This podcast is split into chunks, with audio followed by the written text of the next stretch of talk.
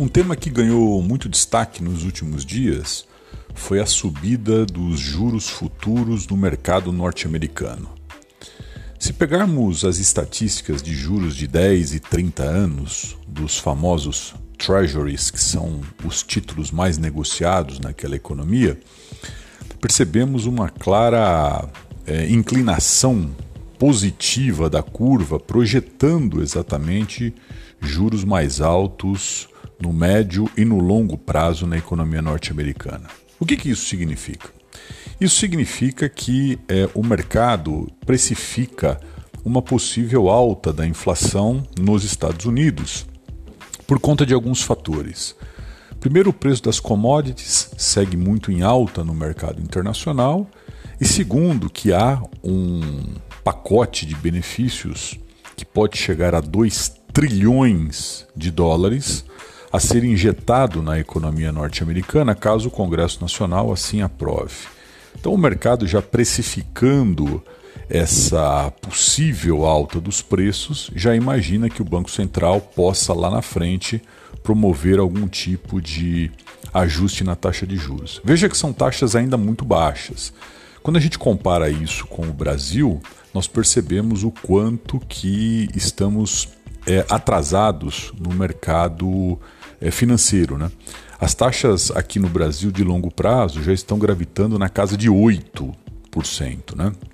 Para uma Selic de 2%, é, nós conseguimos perceber o quanto que existe ainda não é, de desconfiança em relação ao processo de ajuste aqui do Brasil. Vamos pensar que sem o auxílio emergencial, a nossa dívida já se aproxima de alguma coisa próxima a 90% do PIB, a dívida bruta. E isso certamente vai impor vários desafios fiscais ao atual governo, que tem pouca margem para poder mexer no orçamento, uma vez que os déficits aqui no Brasil são crônicos. Então, isso joga para o nosso Banco Central uma pressão que não é pequena em relação à possibilidade de ajustes da nossa taxa básica de juros. Vamos lembrar que a Selic está na sua baixa histórica. Nós nunca tivemos Selic a 2% ao ano por um período de tempo tão grande como esse. É, o nosso pano de fundo é um pano de fundo de recessão e de queda da atividade econômica no país, com evidentes é, pressões aí do consumo interno, né? que segue bastante deprimido por conta do desemprego, que essa semana aqui é, foi divulgado, né? É, e acabou fechando aí o ano de 2020 em números próximos a 14 bilhões de pessoas. Se juntarmos essas 14 milhões de pessoas que estão procurando emprego, os informais, nós vamos chegar a números aí muito próximos a 40 milhões de pessoas, entre as pessoas que estão procurando emprego e as pessoas que estão na economia informal. E quando nós pensamos neste contexto, né, nós é, temos a clara condição né, de afirmar que isso tem impactos muito fortes é, no mercado interno. Essa é a razão pela qual é, na demanda aí no mercado interno. Essa é a razão pela qual a Selic segue baixa e a inflação minimamente comportada. Mas as taxas de juros de longo prazo, elas precificam uma movimentação que pode ocorrer aí nas próximas reuniões do Copom no que tange a subir a nossa taxa básica de juros.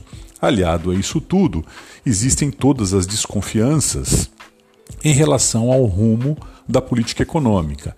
E aí o assunto Petrobras, agora é, junto com o assunto Banco do Brasil, acabam dando um pano de fundo que gera muita desconfiança, tanto do investidor interno quanto do investidor internacional. E isso faz com que as taxas de juros aqui no Brasil embiquem para cima em patamares muito superiores àqueles vigentes na taxa Selic. Vamos lembrar que a taxa Selic é uma taxa de curto prazo, ela está em 2%, as taxas de longo prazo precificam é, um juros quatro vezes superior às taxas de é, curto prazo. E isso mostra o nível de desconfiança que hoje existe, tanto do investidor doméstico quanto internacional, em relação à política econômica do país.